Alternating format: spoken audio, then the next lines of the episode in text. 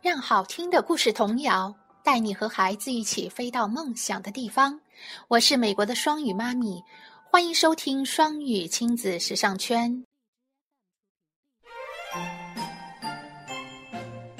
窗边的小豆豆，作者黑柳彻子，翻译赵玉角，演播茉莉。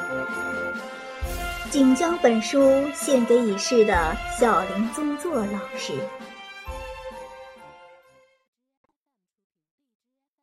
电车来了！今天午休的时候，美代告诉大家，今晚会有一辆新的电车到咱们这儿来。美代是校长先生的三女儿，和小豆豆是同班同学。校园里已经摆了六辆当教室的电车，现在又要再来一辆了。而且听美代说，这一辆是当图书室的电车，大家立刻兴奋起来。不知谁说了一句：“电车是从什么地方跑到学校里来的呢？”这真是一个很棒的问题。孩子们静了一会儿，然后有人说道。我想他是先走大井町线的铁路，然后在道口的地方拐向咱们学校。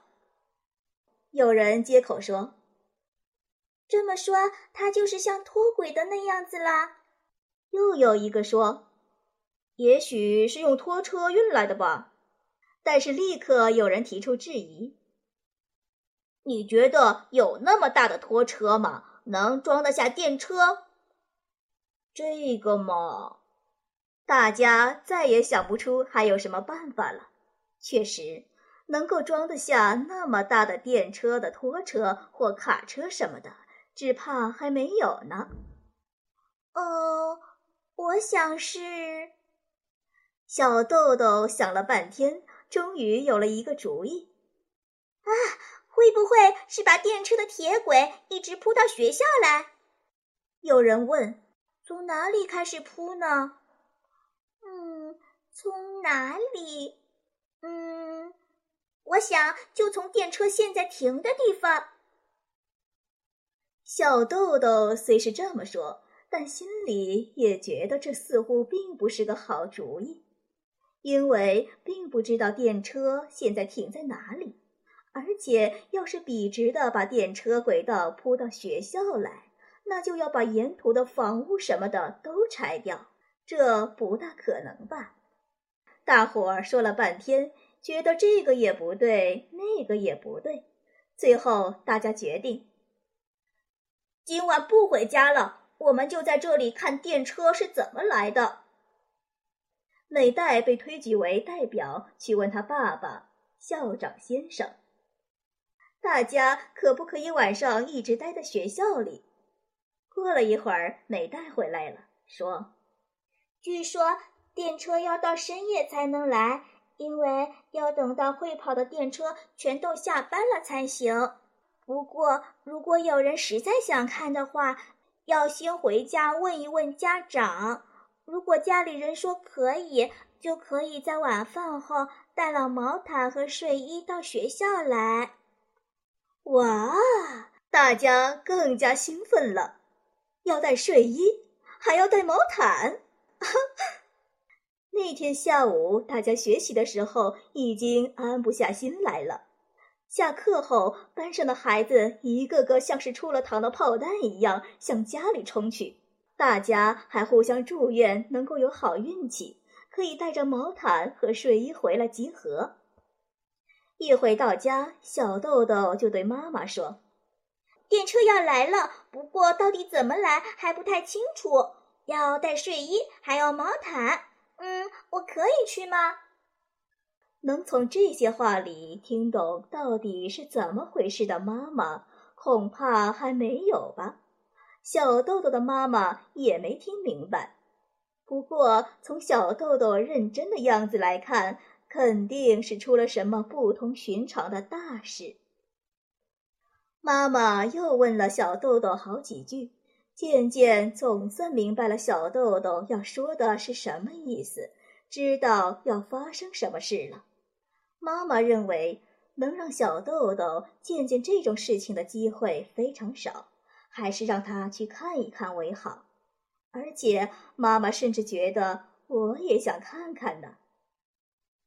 妈妈准备好小豆豆的睡衣和毛毯，吃过晚饭后，亲自把小豆豆送到了学校。聚集在学校的学生一共有十来个。其中还有几个是听到消息后赶来的高年级学生。除了小豆豆的妈妈，另外两位妈妈也亲自把孩子送来了。妈妈们说也想看看，但还是把孩子托付给了校长先生后就回家了。电车来了，我会叫你们的。听校长先生这么说，大家就来到礼堂里，裹着毛毯睡觉了。电车会是怎么来的呢？想到这个，晚上也睡不着呀。孩子们虽然这么想，不过他们毕竟是从白天开始，一直兴奋了这么久，大家都很累了。一定要叫醒我啊！说着，孩子们渐渐的都困了，终于不知不觉的睡着了。来了，来了！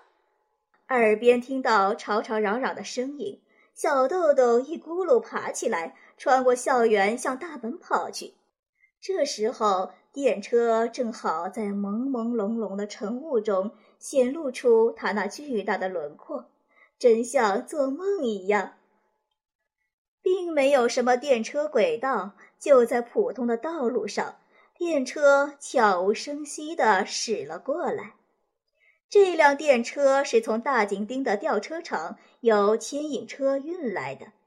小豆豆他们亲眼看到了比拖车大得多的巨大牵引车，这是以前他们没见过的，令他们激动万分。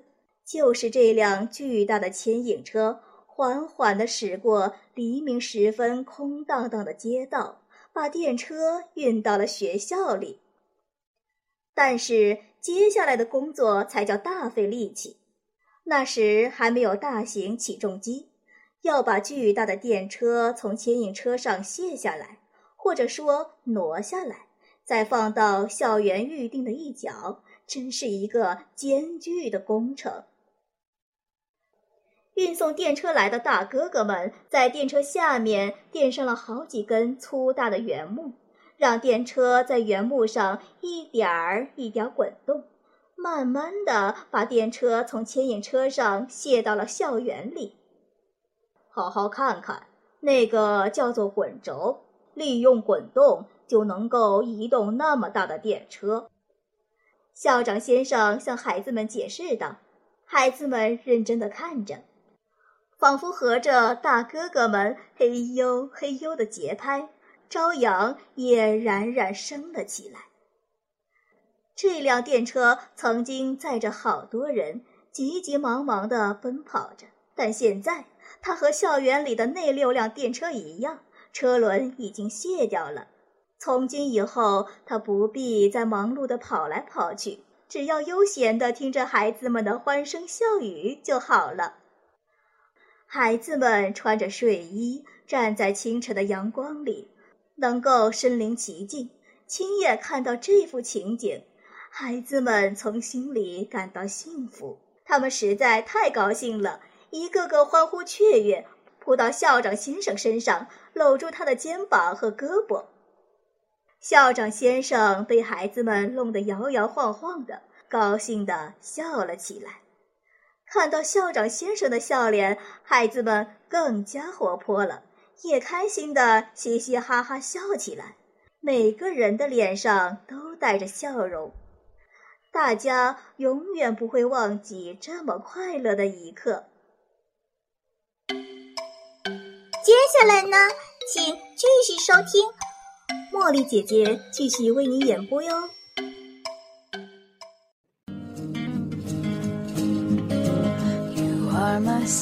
感谢收听。